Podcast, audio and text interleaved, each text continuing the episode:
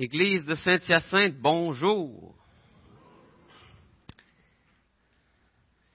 Est-ce que vous réalisez que vous êtes l'Église de Dieu ici à Saint-Hyacinthe? Est-ce que vous réalisez que Dieu vous voit pur et sans tache? Que vous êtes précieux, que son sang a coulé pour vous? Est-ce qu'on se voit comme ça les uns les autres? Pur et sans tache? Est-ce qu'on considère la finalité de notre état lorsqu'on se regarde les uns les autres?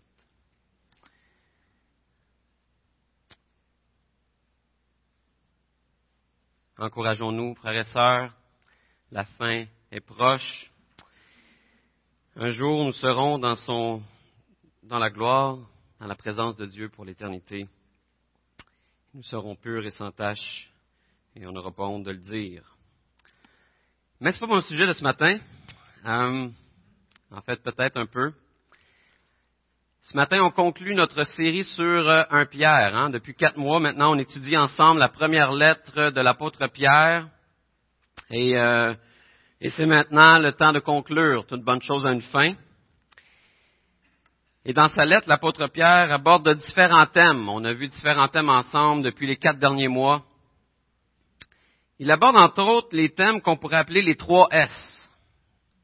La sainteté, la soumission et la souffrance. Hein, les trois S. Et toutes ces choses-là font partie de la vie comme chrétien. Pourquoi? Eh bien, on est appelé à vivre dans la sainteté et à pratiquer des bonnes œuvres parce que Jésus a vécu dans la sainteté avant nous. On est appelé à vivre dans la soumission euh, aux autorités parce que Jésus a été soumis aux autorités et premièrement à son Père jusque dans la mort. On est appelé à vivre de la souffrance pour notre foi parce que Jésus a vécu les souffrances avant nous. Le serviteur n'est pas plus grand que son maître. Donc si on est disciple de Christ, on doit s'attendre à vivre notre vie comme lui, il l'a vécu. Et on pourrait dire que ça, c'est comme la vie apparente du chrétien. Ça, c'est ce qu'on voit du chrétien. C'est comme les patates dans le pâté chinois. Hein? C'est comme sur le dessus. C'est ce qu'on voit sur le dessus. C'est les patates. C'est notre caractère, c'est notre attitude, c'est notre comportement, c'est nos choix. C'est ce que les gens voient. Et lorsqu'ils voient ça, ils peuvent dire ça, c'est un chrétien. Ou, à tout le moins, ils peuvent dire, pourquoi tu fais ça? Et là, on peut témoigner de pourquoi on fait ça, de notre foi, la raison d'être de, de notre comportement. Alors ça, c'est les patates. Si on subit et on fait toutes ces choses-là, simplement parce qu'on est chrétien, eh bien, on pourrait facilement perdre le sens de pourquoi on le fait. Hein, c'est comme des patates sans le blé. Ça coûte, c'est comme, ça goûte moins bon. Hein? Pourquoi est-ce que je fais ça? Pourquoi est-ce que je vis une vie à rechercher à faire le bien, à me soumettre à l'autorité, à accepter les souffrances? C'est important de répondre à cette question-là. Pourquoi est-ce que je fais ça? Et ça, c'est comme le blé sous les patates. Ces choses-là font partie de notre vie parce que on avait vu tout au long de notre série sur un Pierre que pourquoi est-ce qu'on vit ces choses-là, la soumission, le faire le bien, accepter la souffrance, parce qu'on est en mission sur la terre. Hein, la bonne nouvelle qu'on retrouve dans la Bible, c'est l'histoire d'un Dieu qui est en mission, un Dieu qui est dans une mission de sauvetage, un Dieu qui est en mission pour racheter un peuple à travers l'œuvre de Christ. Et Jésus est au centre de cette mission de sauvetage. Hein, Pierre nous dit au chapitre 1, verset 20, dès avant la création du monde, Dieu l'avait choisi pour verser son sang en sacrifice pour vous. Dieu a permis que Jésus souffre jusqu'à la mort parce qu'il était en mission de sauvetage. Et il permet que nous, on souffre encore aujourd'hui comme chrétiens parce qu'il est en mission de sauvetage. La même grâce qu'on a reçue et qu'on ne méritait pas, Dieu veut l'offrir à d'autres qui ne le méritent pas non plus. Et nous qui sommes chrétiens, qui sommes disciples de Christ, nous faisons également partie de cette mission. La mission de sauvetage de Dieu devient notre mission. Et notre moyen, et nous sommes le moyen par lequel Dieu agit aujourd'hui pour réconcilier le monde avec lui. Et c'est pour ça qu'on avait appelé notre série d'enseignements sur un Pierre Projet missionnaire. Hein, on voulait s'encourager en tant qu'Église à considérer que quand on part d'ici le dimanche matin, on ne se retourne pas chez nous, mais on retourne plutôt dans le champ missionnaire. On retourne avec la mission de réconcilier le monde avec Dieu. Et ça, c'est le blé d'Inde dans le pâté chinois. C'est ce qui soutient ou qui donne du goût à tout, qui donne du goût aux patates. C'est ce qui soutient ou qui donne un sens à nos actions apparentes. C'est notre mission en tant qu'Église qui est de réconcilier le monde avec Dieu. Donc si on fait juste des actions juste pour faire des actions, ça n'a aucun sens. Mais si on comprend que c'est parce qu'on est en mission, là, ça donne un sens à nos actions. Même vous me voyez venir. Hein, il n'y a pas juste des patates dans le pâté chinois. Il n'y a pas juste du maïs non plus. Il y a aussi du steak. Et il n'y a pas de ketchup.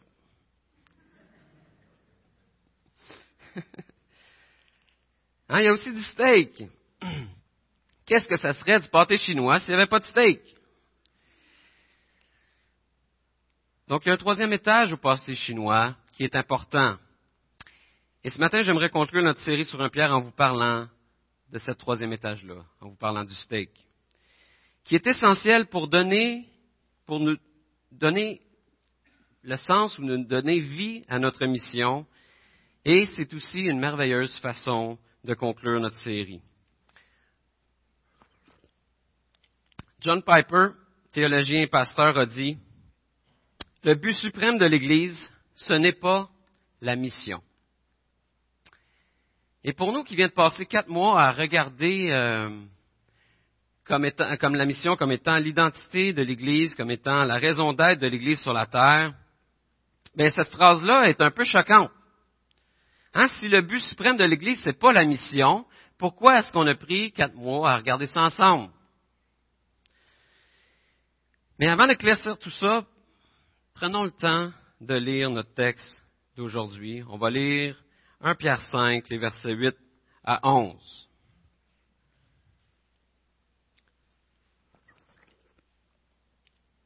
« 1 Pierre 5, versets 8 à 11. Soyez sobres, veillez. Votre adversaire, le diable, rôde comme un lion rugissant, cherchant qui dévorer.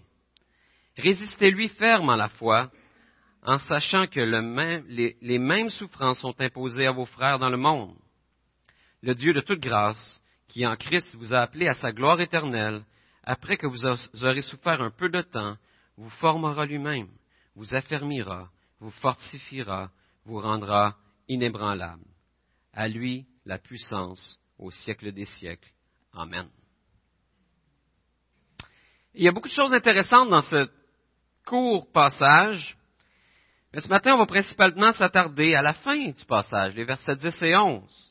Hein, au début du verset 10, on lit, et je, l'ai mis dans, mes propres mots, Dieu vous a appelé à sa gloire éternelle en Jésus.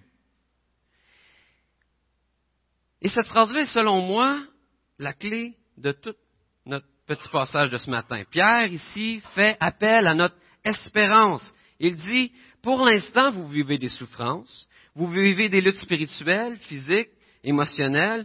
Vous devez rester continuellement en éveil devant les ruses du diable, au verset 8. Vous devez résister par la foi aux tentations du monde, au verset 9. Mais tout cela, ce n'est que pour un certain temps, un peu de temps. Mais bientôt, vous serez dans la présence de Dieu, glorieux pour l'éternité. David Tripp, un auteur que j'aime bien, résume cette espérance comme, comme ceci. Il dit, ce que tu vis aujourd'hui n'est pas ta destination finale, mais un moment que Dieu utilise pour te préparer pour ta destination finale. Ce que tu vis aujourd'hui n'est pas ta destination finale, mais un moment que Dieu utilise pour te préparer à ta destination finale. La réalité, c'est que si tu vis ta vie avec l'idée de faire d'aujourd'hui ta destination finale, mais tu vas être souvent déçu. Tu vas avoir des attentes irréalistes et tu ne résisteras, pas à la tentation de manière efficace. Si tu recherches à faire aujourd'hui ta destination finale, tu vas avoir de la difficulté à croire que Dieu est amour, bon et fidèle. Ça va être beaucoup plus facile pour toi de te plaindre que de vivre dans le contentement. Tu vas avoir tendance à envier les gens autour de toi. Tu vas avoir tendance à évaluer ton bonheur en fonction du degré de confort que tu vis présentement ou que tu expérimentes dans tes relations en ce moment.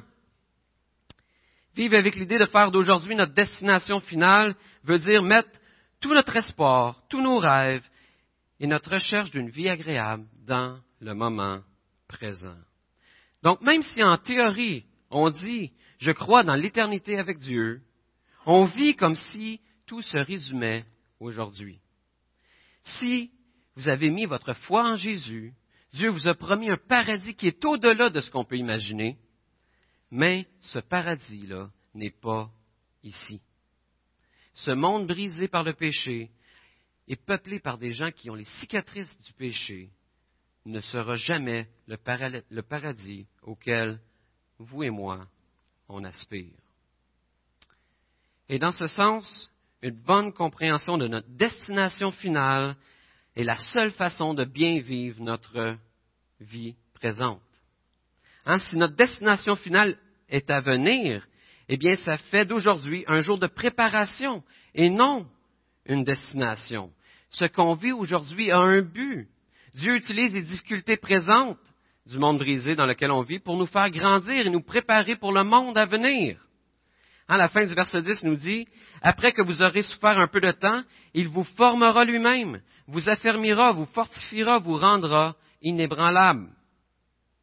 Et donc, à la fin de sa lettre, Pierre veut nous encourager à persévérer en nous donnant une perspective éternelle. Notre futur, qui est garanti par la grâce en Jésus, nous assure que Dieu ne nous privera pas de sa grâce aujourd'hui, dans nos besoins actuels. Il va nous donner la grâce pour finir notre journée. Autrement dit, si Dieu nous fait la grâce de vivre dans sa présence pour l'éternité, il ne nous privera pas de sa grâce aujourd'hui.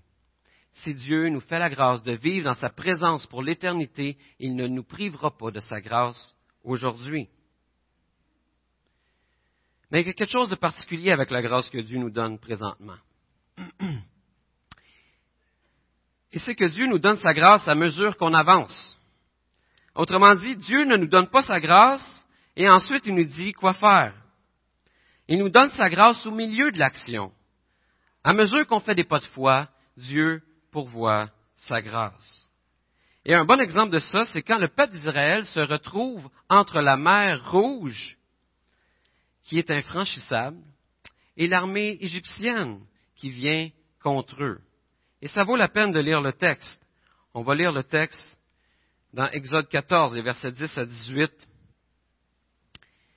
Ça vaut la peine de voir ce que Dieu dit à Moïse et au peuple.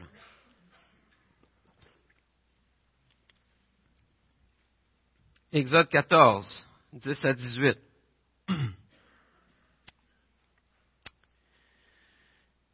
Le Pharaon approchait. Les Israélites levèrent les yeux, et voici que les Égyptiens s'étaient mis en marche derrière eux. Et les Israélites furent remplis de crainte et crièrent à l'Éternel. Ils dirent à Moïse, Est-ce parce qu'il n'y avait point de tombe en Égypte que tu nous as amenés pour mourir au désert? Que nous as-tu fait en nous faisant sortir d'Égypte? N'est-ce pas là ce que nous te disions en Égypte? Laisse-nous servir les Égyptiens car mieux vaut pour nous servir les Égyptiens que de mourir au désert. Moïse répondit au peuple, Soyez sans crainte, restez en place, et voyez comment l'Éternel va vous sauver aujourd'hui, car les Égyptiens que vous voyez aujourd'hui, vous ne les verrez plus jamais. L'Éternel combattra pour vous, et vous gardez le silence. Et le passage intéressant, c'est ici. L'Éternel dit à Moïse, pourquoi cries-tu vers moi? Parle aux Israélites et qu'ils marchent et qu'ils se mettent en marche. Toi, lève ton bâton Étends ta main sur la mer et fends-la. Les Israélites entrèrent au milieu de la mer à pied sec, euh, entreront dans le milieu de la mer à pied sec. Quant à moi, je vais endurcir le cœur des Égyptiens pour qu'ils y entrent derrière eux. Je serai glorifié par le moyen de Pharaon et de toute son armée, de ses chars et de ses cavaliers, et les Égyptiens reconnaîtront que je suis l'Éternel, quand j'aurai été glorifié par le moyen du Pharaon, de ses chars et de ses cavaliers. Même si le peuple d'Israël vient d'expérimenter les miracles de Dieu qui ont permis leur, sortie d'Égypte, ils ont vu les displays, ils ont vu comment Dieu a manifesté sa puissance contre les Égyptiens. Lorsqu'ils se retrouvent coincés devant la mer Rouge et l'armée d'Égypte qui pousse pour les exterminer, ils ne voient pas de moyen de changer les circonstances et ils sont complètement paniqués.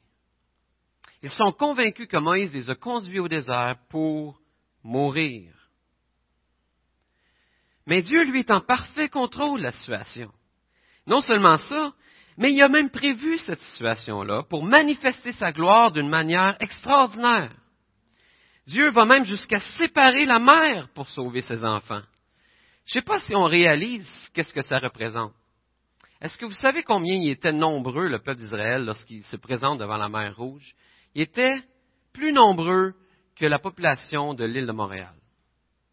Sur l'île de Montréal, à peu près un peu moins de 2 millions, et on pense que les Israélites étaient plus de 2 millions à être sur le bord de la mer. Alors lorsque Dieu rouvre la mer, et qui permet au peuple de traverser la mer en une nuit.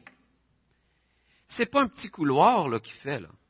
C'est des kilomètres et des kilomètres et des kilomètres de mer qui rouvrent pour que le peuple puisse traverser. Il fait quelque chose d'impossible. Dieu fait l'impossible pour son peuple. Mais il y a une chose que Dieu ne fait pas. Il ne leur dit pas d'avance comment il va démontrer sa grâce. Il dit à Moïse, parle aux Israélites et qu'ils se mettent en marche. Pourquoi tu me parles à moi? Mets-toi en marche. Il, leur demande, de faire un pas de foi. Pourquoi? Parce qu'ils travaillent dans leur cœur comme ils travaillent dans le nôtre. Dieu veut faire de ce peuple-là un peuple affermi, fortifié, inébranlable. Il veut qu'ils puissent mettre leur confiance en lui. Et il leur demande d'avancer par la foi et il les accompagne de sa grâce à mesure qu'ils avancent. Dieu veut nous former.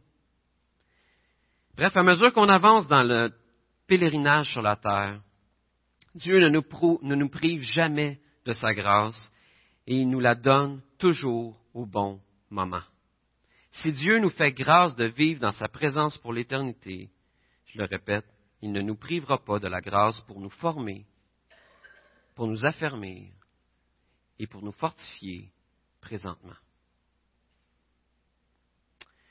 Mais on peut se demander, c'est quoi l'objectif ultime de Dieu que Dieu poursuit dans notre formation? C'est quoi, c'est quoi qui, qui veut nous faire comprendre?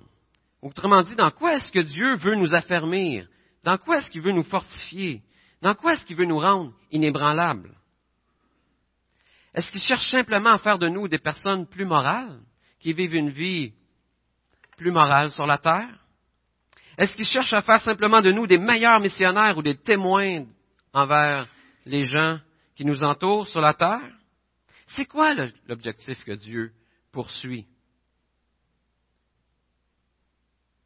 Et ce qui est exprimé dans notre texte aujourd'hui, c'est que par la grâce de Dieu, on est présentement en marche vers la gloire de Dieu. Autrement dit, Dieu désire nous affermir dans la compréhension de sa gloire. Dieu veut qu'on contemple de plus en plus sa gloire.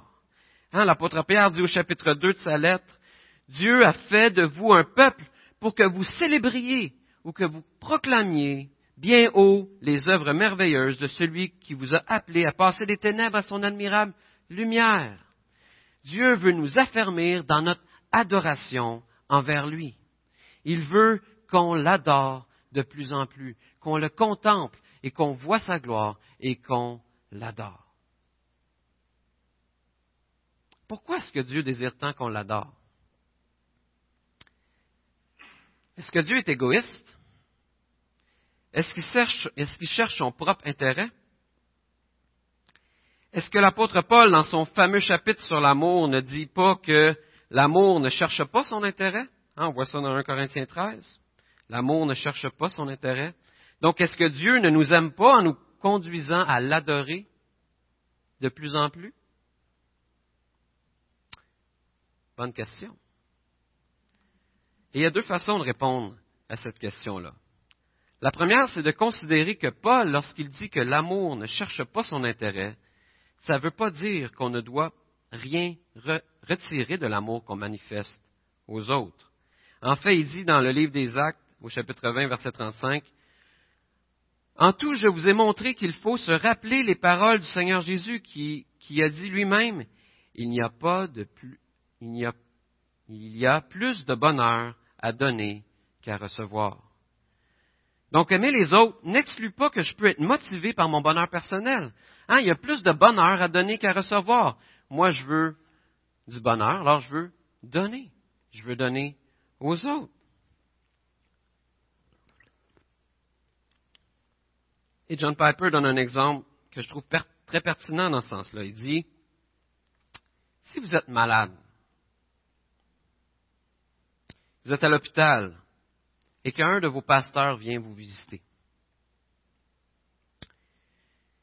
Si vous lui dites euh, Ah, merci, pasteur, d'être venu me visiter, c'est très encourageant pour moi. Et que là, le pasteur vous répond Ah, faites-en pas, c'est juste mon travail. C'est mon devoir de pasteur.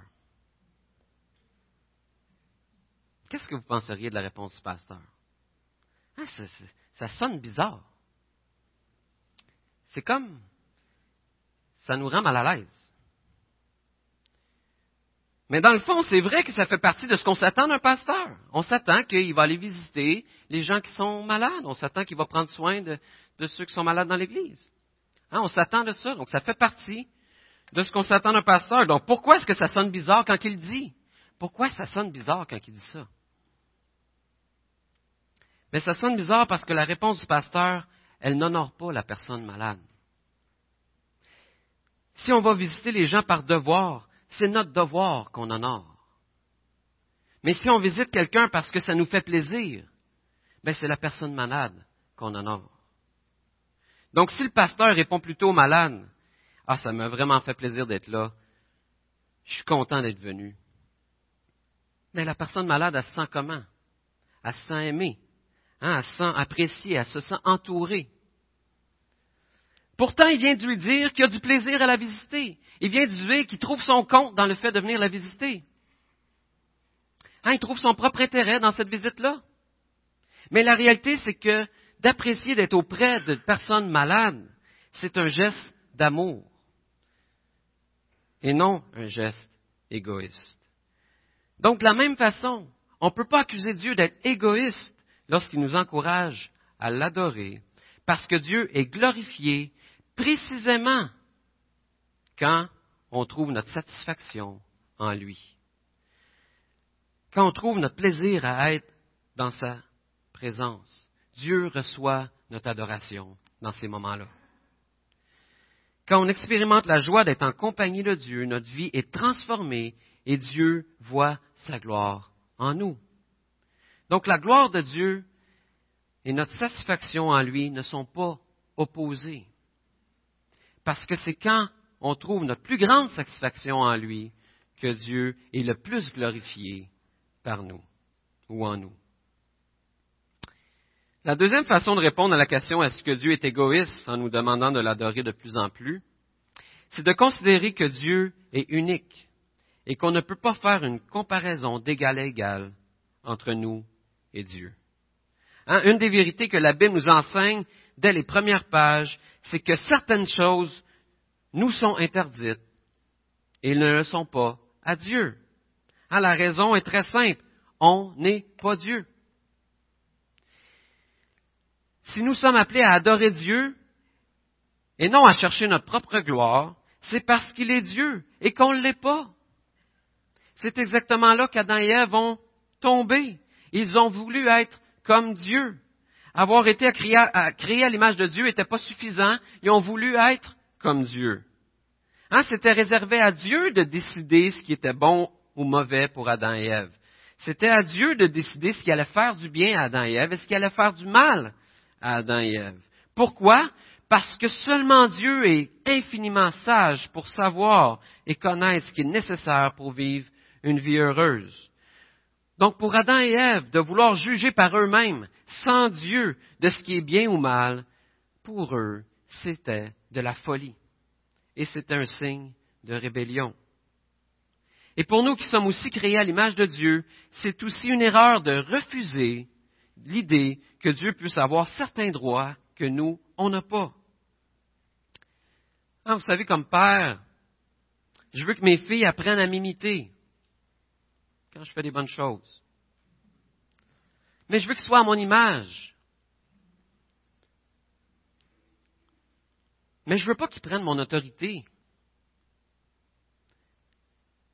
Hein, le nombre de fois que je dis à ma grande, Lily, arrête de jouer à mère avec ta sœur. C'est pas parce que je l'aime pas que je dis ça, mais c'est parce qu'elle n'a pas l'âge et la sagesse pour appliquer cette autorité-là envers sa sœur. Et c'est aussi parce que ce n'est pas son rôle. C'est mon rôle. Donc Dieu n'est pas égoïste en recherchant sa gloire. Il est Dieu. Et où je veux en venir avec tout ça ce matin? Bien, ce que je veux faire ressortir, c'est que le steak qui soutient le blé de la mission et les patates de nos bonnes œuvres, c'est l'adoration. Pourquoi? Parce que comme quelqu'un qui n'est pas, comment est-ce que quelqu'un qui n'est pas émerveillé par la grandeur de Dieu peut célébrer et proclamer aux autres la gloire de Dieu? Il faut premièrement savourer Dieu avant de l'annoncer aux autres. John Piper, après avoir dit le but suprême de l'Église, ce n'est pas la mission, ajoute, c'est l'adoration. Si la, mission, existe aujourd'hui, c'est parce que l'adoration n'existe pas. Autrement dit, le but suprême de l'Église, c'est d'adorer Dieu. Et sa mission actuelle, c'est d'amener les autres à adorer Dieu. La mission de témoigner de Dieu, c'est un but actuel et temporaire de l'Église. Mais un jour, tout genou fléchira et toute langue donnera gloire à Dieu. Donc on est présentement dans une guerre spirituelle, mais notre objectif, c'est pas de faire la guerre. Parce que la guerre a déjà été gagnée. On a vu à la fin du chapitre 3, dans la lettre de Pierre, que Christ a déjà vaincu ses ennemis et il a vaincu le péché et ses conséquences à la croix. Et donc, le but suprême de l'Église, ce n'est pas notre mission actuelle, puisqu'elle est temporaire, mais c'est l'adoration qui, elle, est éternelle. Le steak, ce qui donne de l'énergie, la protéine dans le pâté chinois, qui permet que tu ne vas pas avoir faim dans une heure, qui te permet de persévérer jusqu'à l'autre repas. C'est l'adoration. Notre texte termine en disant À lui la puissance au siècle des siècles. Amen. Pourquoi? Parce que le héros de l'histoire du salut, c'est pas l'Église, c'est Dieu. Si on veut accomplir la mission et les œuvres que Dieu a préparées d'avance pour nous, si on veut veiller et résister aux tentations avec puissance, mais on doit devenir de plus en plus des adorateurs du seul vrai Dieu parce que c'est à lui qu'appartient la puissance au siècle des siècles. Laissons-nous transformer par lui pour grandir de jour en jour dans l'adoration envers lui. Comment? En trouvant notre satisfaction en lui seul. Ce matin, on va prendre le repas du Seigneur. Et je vais, nous inviter, je vais vous inviter, je vais m'inviter à, à ce qu'on examine nos cœurs. Est-ce que j'adore Dieu seul? Vous savez, dans, quelques semaines, on va commencer une autre série de, de messages sur le livre des juges. Et le thème de cette série-là, c'est cœur partagé. Parce que la réalité, c'est que, en tant qu'humain, on est très capable d'adorer plus qu'un Dieu en même temps. Est-ce qu'on a des cœurs partagés ce matin?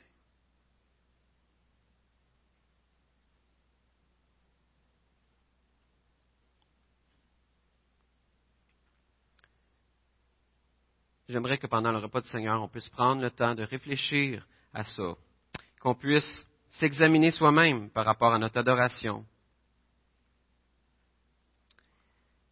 et qu'on puisse réfléchir à c'est quoi adorer, et qu'on puisse peut-être élever nos voix et adorer Dieu ensemble, parce qu'on on comprend une vérité sur Dieu, on comprend quelque chose qu'on veut partager aux autres. Alors, je vais inviter le groupe de louanges à revenir en avant.